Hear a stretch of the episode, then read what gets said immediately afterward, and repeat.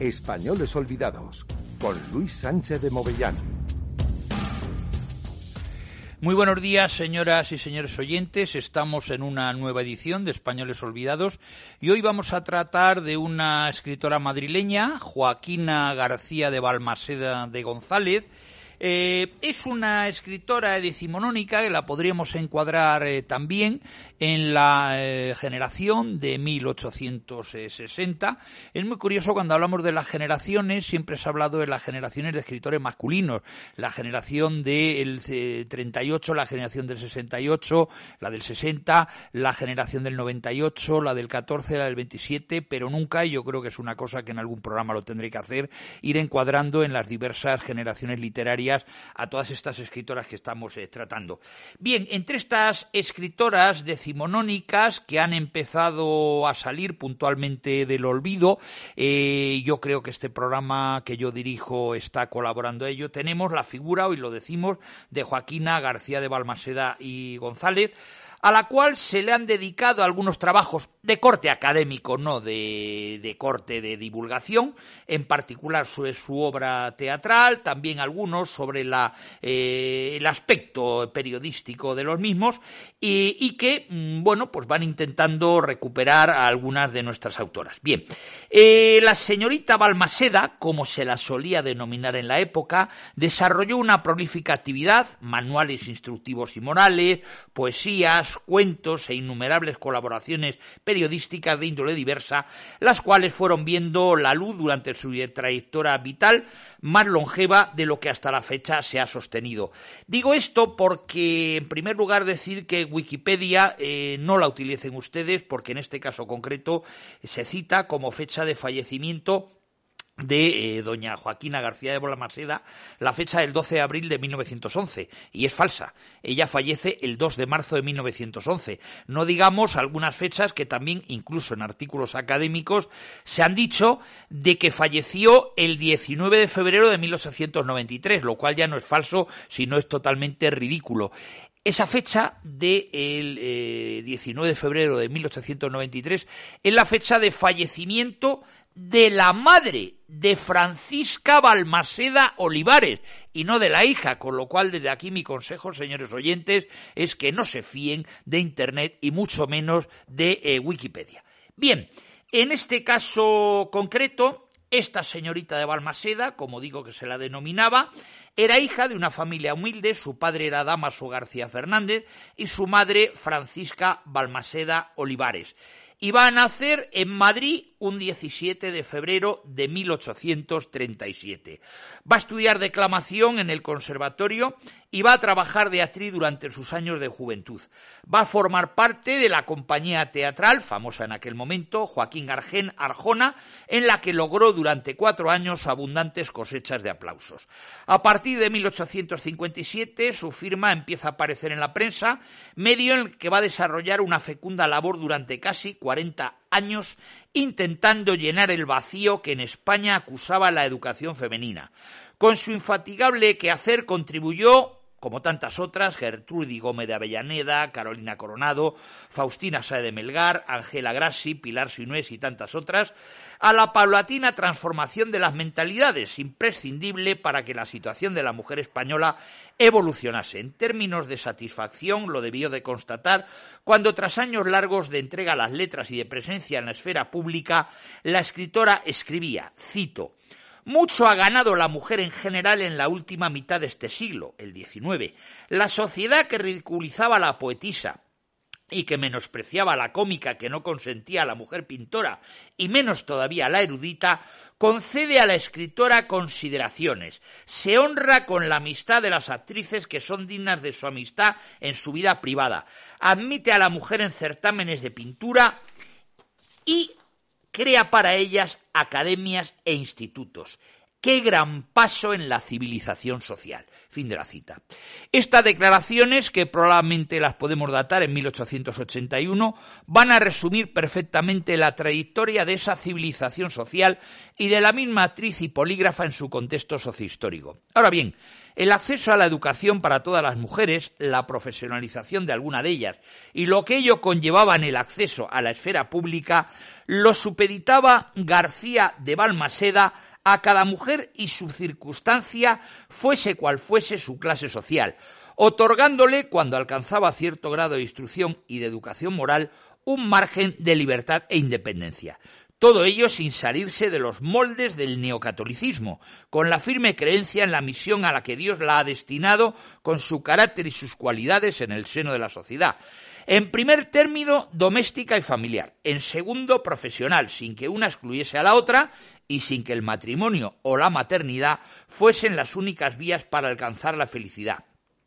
Su propia experiencia vital y su personal trayectoria influyeron en estas pequeñas brechas con las que la escritora empezó a abrir fisuras en el mundo cerrado del ángel del hogar. De hecho, ella eh, se mantiene soltera hasta los 46 años y escribe una cosa que yo lo he denominado casi una loa a la soltería. Cito, no incurras por esto en el error, querida amiga, de creer que el matrimonio es indispensable para la mujer, vulgaridad que ha dado origen a uniones bien desdichadas. El matrimonio ni es necesario a la dicha, ni la ofrece siempre, y en cualquier estado y en cualquier edad, la mujer que por su educación y buen juicio emplea bien las tres facultades que son objeto de esta carta, la inteligencia, el cariño, la negación, encontrará grata la vida y afectos que la acompañen hasta la tumba. Fin de la cita. En 1857, Joaquina García de Balmaseda lanzó sus primeras armas en el mundo de las letras como asidua colaboradora en La Educación Pintoresca, un periódico para jóvenes y niños. La periodista pronto pudo diversificar su público lector a través de las numerosas cabeceras que surgieron con el auge de la prensa. Revistas y periódicos se convirtieron en un objeto de consumo más popular y mejor difundido, por la que proliferaron las dirigidas al sector femenino por motivos comerciales. En ellas colaboró doña Joaquina, en particular en la Floresta de Barcelona, 1857, en el Museo de las Familias, 1861, en la Aurora de la Vida, 1861, en la América, 61 a 67, en la Educanda, 62 a 65, en el Museo Literario, Valencia, 1863 a 66, y en la Violeta, 1864. En estas hojas volanderas, Joaquina García de Balmaseda publicó artículos, fábulas y cuentos educativos y recreativos para niños, jóvenes y mujeres en función de las cabeceras. Los textos solían ser breves, eran sencillas ficciones con moraleja y a menudo acompañaban la lámina y el figurín que las publicaciones intercalaban.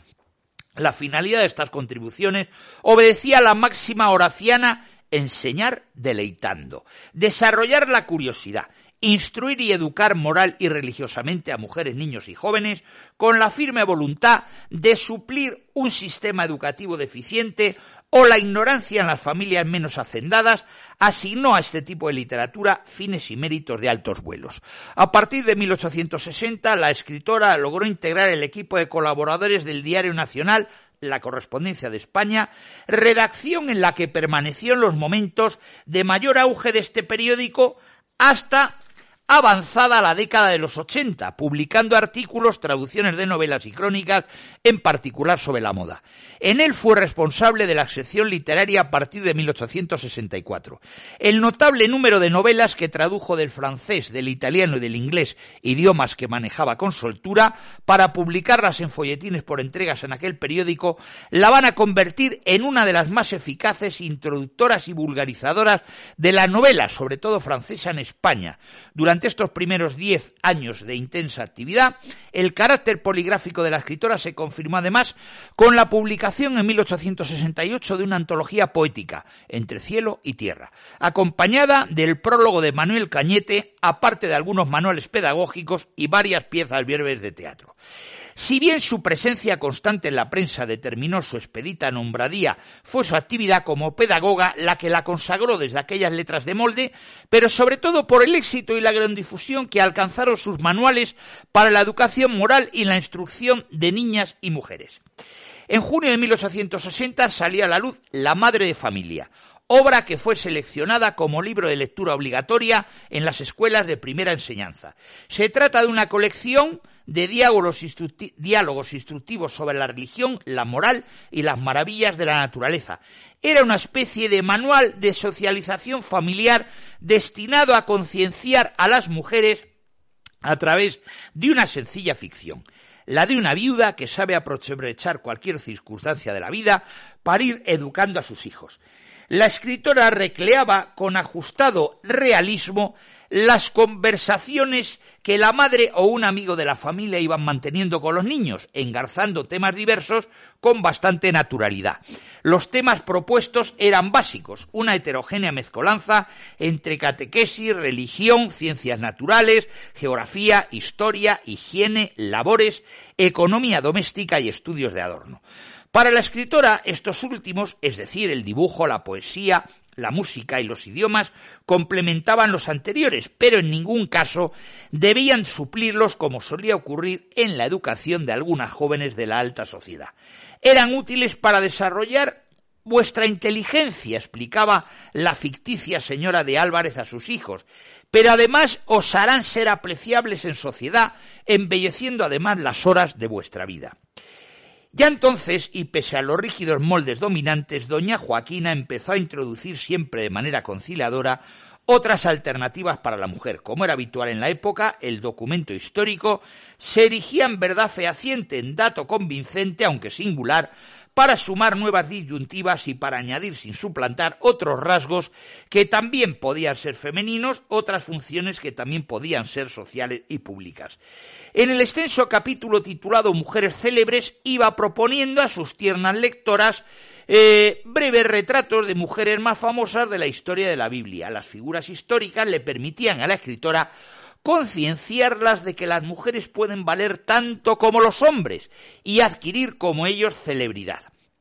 Aun cuando sea la constitución de la mujer más delicada, nos decía la autora, sus respectivos destinos son iguales en importancia, dentro o fuera del hogar, a condición que por ellos no abandone sus primitivas y naturales ocupaciones, y algunas ha habido que con inteligencia superior a la de muchos hombres han dado días de gloria a su país, alcanzando para su nombre la inmortalidad. En un país fundamentalmente analfabeto e inculto, lo urgente era que la mayoría de las mujeres se convirtiesen en buenas madres, esposas y amas de casa, y ella en estos años fue una escritura para las mayorías. Al margen de la escuela, Joaquina García de Balmaseda estaba convencida de que la educación podía asimismo obtenerse por medio de la lectura útil y los medios de comunicación a la sazón masivos, la prensa cada vez más accesible a las casas bajas y el teatro breve con valores y enseñanzas morales. En el contexto en el que nos movemos, neocatólico isabelino, la perspectiva del feminismo de Joaquina García de Balmaseda al igual que numerosas coetáneas suyas, coincilian moral, religiosidad y evolución de la mujer. Estos tres factores sirven de referente y medida para acuñar un modelo de mujer a primera vista más tradicional que nuevo. Siendo Dios guía y padre, la mujer tiene, a juicio de doña Joaquina, que respetar la misión noble y bella que éste le ha confiado como persona complementaria al hombre en sus inclinaciones y temperamento, pero asimismo por sus naturales afectos tranquilos, sentimientos dulces, aspiraciones modestas y ocupaciones sencillas que Dios le encomienda, es decir, en un ámbito de la domesticidad considerada como el propio y natural. Bajo una perspectiva cristiana, el que toda mujer esté destinada en el cumplimiento de sus obligaciones morales y religiosas, o sea, los deberes de esposa y madre, obedece a la asunción y respeto de las cualidades físicas y emocionales, así como psicológicas que Dios le ha concedido. En 1860, Joaquina García de Balmaseda inauguró la Biblioteca del Correo de la Moda con un álbum de señoritas, que era un tratado sobre frivolité, punto de media, ganchillo y bordado. Una versión actualizada salía a la luz en 1876 bajo el título de La mujer laboriosa. En ellos pretendía una vez más unir entretenimiento y utilidad, familiarizar a la niña con las labores, guiar a la mujer en el conocimiento de aquellas que ignore y excitar en todas laboriosidad y afición al trabajo, base de las virtudes domésticas de la mujer, o simplemente ayudar a su lectora a encontrar su recreo en la confección de prendas útiles o de adornos de inestimable valor, completando la bella misión que Dios le ha dado en la tierra. No sólo instruía a doña Joaquina, prodigando conocimientos enciclopédicos o domésticos, al dato aportado le solía acompañar la exégenis moral o religiosa. Hasta en los zurcidos, en la cocina, o la intendencia casera, por ejemplo, debía encontrar la joven inquieta, descuidada o poco amante de las tareas domésticas sabios y prudentes consejos para dar sentido a cada gesto, acto y decisión en aras a la asunción del modelo de mujer y Madre Ángeles del Hogar. Esas disciplentes, eh, perdón, displicentes e incluso descarriadas eran las que interesaron sobremanera a la escritora y a las que apelaba, valga como botón de muestra desde las hojas de la educanda, para que aprendiesen a bordar y coser. Es evidente que a través de estos mensajes sirva la cita que hemos reproducido, es una cita que da ella acerca de eh, la eh, fortuna que tienen eh, cuando rinden culto a las buenas costumbres, como digo, va a dignificar todo un elenco de valores de la burguesía conservadora, desde la justificación del papel de la mujer en las esferas privadas del hogar, hasta los valores patrios, si bien insistamos que no de una manera exclusiva, pero todavía sin la seguridad o la libertad con las que doña Joaquina se expresó avanzados los años 70 del siglo XIX. Joaquina García de Balmaseda, consciente de llenar un vacío editorial en España, siempre hizo alarde de los estudios y el trabajo de documentación, incluso internacional, que solía realizar antes de escribir sus textos para suplir con el estudio sus personales limitaciones. Ella asumía la superioridad de los modelos masculinos en estos ámbitos. Solía utilizar el tópico del aurea mediocritas y tomaba sus prevenciones apelando a la indulgencia de las autoridades varoniles y al reconocimiento de su lectora no tanto por la factura de sus obras o la originalidad de su pensamiento, sino por la utilidad de sus textos y la connivencia que la autoría intentaba crear con los infravalorados lectores femeninos e infantiles. Mm, la adopción de un sermo humilis, la elección de un tono amistoso confidencial, la alternancia entre el discurso instructivo y educador, con escenas y diálogos ficticios, a modo de exempla, y la sencillez expresiva muestran cómo la periodista manejaba con acierto el arte de enseñar y el arte de contar. De manera reiterada, en sus artículos periodísticos y en sus prólogos solicitaba la benevolencia del doctor, del lector justificando en numerosas ocasiones el carácter pragmático de sus textos. Cito, no le pidáis, pues, amenidad en el estilo, atildamiento en la frase, interés en la materia. No le tendrá más que para aquellas lectoras que tengan afición a las labores de su sexo y aun esas sabrán de dispensar si sacrificio la belleza de la forma y la claridad de los detalles. Este libro es de utilidad y, como antes digo, rara vez en la vida se unen la utilidad y el recreo. Este libro viene a reemplazar a la amiga a quien hay necesidad de molestar para que nos enseñe una eh, eh, labro nueva y felicitará a la reproducción de los infinitos modelos que ofrecen de continua los adelantos modernos. Mm, durante estos primeros años de actividad literaria, el conocimiento práctico de la actividad teatral y la valoración de su capacidad educativa le incitaron a componer varias piezas dramáticas en un acto en prosa o en verso. Antes de darlas al gran público, doña Joaquina las estrenó en esferas privadas, en el teatro que el escultor Piquer, uno de sus amigos íntimos, había construido en su propia casa en los números 30 y 32 de la calle de Leganito, representó por primera vez el proverbio en un acto y figura. Ella mismo encarnó el papel principal, no olvidemos que era actriz. En enero de 1861 obtuvo la autorización de la censura, por lo que dio a conocer su obra al gran público en abril del propio año 61 en el Teatro del Príncipe y en octubre en el legendario Teatro de Variedades. Al parecer llevó a las tablas del Teatro de la Zarzola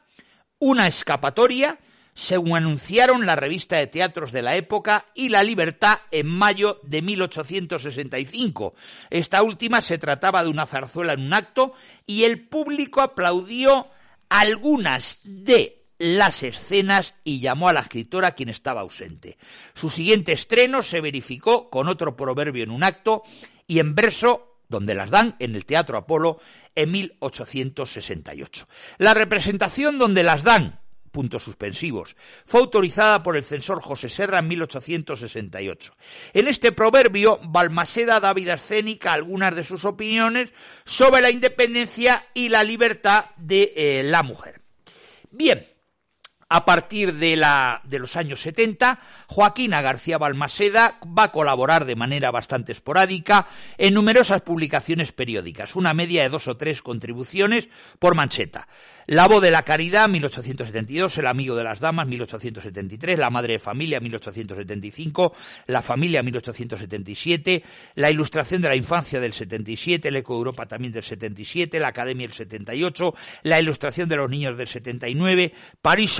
Artístico del 82, La semana madrileña del 83 y Flores y perlas del igual año. Fue entonces cuando empezó una etapa decisiva en su carrera al suceder en octubre del 83 a su amiga Ángela Grassi como directora del Correo de la Moda. Va a ocupar dicho cargo hasta diciembre del 93, es decir, 10 años, sin por ello abandonar completamente sus polifacéticas actividades. En este periodo la escritora con sus obras sucesivas, ha conquistado otro público, acaso menos numeroso, pero sin acaso también más distinguido. Así tuvo que suceder cuando publicó uno de sus manuales, muy interesante, La mujer sensata, obra que fue galardonada en el Congreso Pedagógico de 1883. Esta antología de textos periodísticos se dirigía a un público femenino ya maduro y doña Joaquina proponía a sus lectoras consejos útiles y leyendas morales para que pudiesen educarse a sí mismas y a sus propios hijos.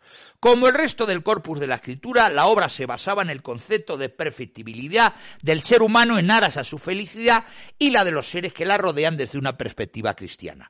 En su prólogo, el programa es canónico. La mujer sensata, o lo que es lo mismo, sus numerosos artículos en la prensa, estaban escritos para que la mujer, si es educada, encuentre en su propia docilidad e instrucción el secreto de su dicha hasta donde pueden permitirlo el carácter y las circunstancias que la rodeen. La obra proyectaba su educación integral, religiosa, moral, física y económica, con este programa la mujer instruida llegaría a ser modesta, prudente, resignada y de buen carácter. Porque el carácter natural de la mujer, según el canon neocatólico dominante en el pensamiento de doña Joaquina, la hace ser dulce, caritativa y creyente. Tiene que aprender a aceptar el natural deseo de agradar sin incurrir en la coquetería ni en la vanidad, a actuar con juicio y responsabilidad ante el gasto y el lujo, a no dejarse esclavizar por la moda y a no incurrir en calumnias ni maledicencias, verdadero pasatiempo en el mundo de entonces y yo añadiría también en el mundo de hoy. Sobre todo cuando no se tiene conversación. Pero asimismo tiene que tener el valor de mostrar sus impresiones cuando no son malas y de no engañar a los demás ocultando sus defectos. Saber dar ejemplo, enseñar a ser tanto caritativa como fuerte y valerosa, a elegir las amistades y al compañero de la vida, a cumplir las obligaciones del matrimonio, a respetar la soltería, la belleza de la inteligencia y de la honradez son responsabilidades que la madre debe asumir para con sus hijas. Con este programa moral y la riqueza incondicional de la instrucción a lo largo de toda la vida, la mujer podría encontrar, a juicio de nuestra escritora, el justo medio entre sus derechos y deberes. Para la escritora, la mujer tenía que dejar de ser esclava, pero sin que por ello incurriera en los extremismos de los reformadores que la quieren libre hasta la excentricidad ya que querían que abandonasen sus deberes para usurpar los derechos del hombre. Aun cuando el modelo doméstico fuese el defendido por la escritora, aun cuando reclamase independencia y capacidad de gestión para todas, y carreras y oficios dignos para los que deseaban o necesitaban, pensaba que los derechos fuera de la familia no se ajustan siempre a las condiciones de cada individuo. La conciencia de los deberes arranca de la vida práctica, de las situaciones especiales de cada familia, y el modo de cumplirlos se refleja en el bienestar de cada uno. Para el hogar o fuera de él, para ser buena compañera y madre o para tener un porvenir más lesingero que ganar una o dos pesetas el día inclinada sobre una máquina de costura, lo primordial era, a juicio de la escritora, que la mujer adquiriese la instrucción necesaria. No era el renombre de los círculos eruditos ni el brillo en ellos la que se tenía que perseguir, sino la de mejorar la condición de la mujer tanto más en cuanto que las misiones legítimas de esposa, madre y hija, que no eran las únicas. Bien, mm, de esta época destacan algunas eh, creaciones teatrales breves, las comedias en prosa Un pájaro en el garlito, La última destrucción, eh, estreada en el Teatro de Variedades en el 74. Eh, las ideas de la actriz sobre la superioridad de la mujer respecto del hombre nutren el cuadro original del ángel del hogar. Bien, mm, a partir del 94, con el cierre del Correo de la Moda y las sucesivas estancias de la escritora en Burgos y Salamanca, su firma fue haciéndose cada vez más esporádica. Andalucía en el 95, Barcelona en el 95, la moda europea en el 99, Gente Vieja en el 94, el álbum hispanoamericano en el 96 fueron algunas de las cabeceras que acogieron esporádicamente sus textos. Bien, ya para ir eh, finalizando, porque ya no nos queda más tiempo, simplemente concluir eh, que eh, Joaquina García de Balmaseda, en su dilatada presencia en la prensa, va a desplegar una escritura que, siempre coherente con su propia ideología conservadora y católica, va a definir la misión de la mujer que vela por una sociedad cristiana, cuya norte es la familia, pero también reivindica la importancia de la instrucción y la educación, de la preparación y de la formación intelectual desde la niñez para procurar el desarrollo propio e independiente de eh, la mujer. Bien, eh, a través del itinerario y de las palabras que he ido desgranando, podemos constatar que por su dedicación constante al mundo de las letras, por su inagotable y extensa labor, Joaquina García de Balmasera merecería ser rescatada, merecería dejar de ser olvidada. ¿Y eh, por qué? Por eh, simplemente, y con ello ya termino, porque doña Joaquina García de Balmaseda logró descollar por ser una escritora profesional capaz de vivir de su pluma, por alcanzar un reconocimiento popular y por haber sido modelo de inspiración, de extraordinaria cultura y exquisito buen gusto. Jamás se olvidó de su sexo al correr de la pluma sobre las cuartillas, siempre fue una gran escritora y una mujer cristiana cuyo talento se puso constantemente al servicio de toda obra benéfica. Hasta aquí, señoras y señores oyentes, en el día de hoy nuestra autora Joaquina García de Balmaseda y hasta una próxima edición del programa Españoles Olvidados.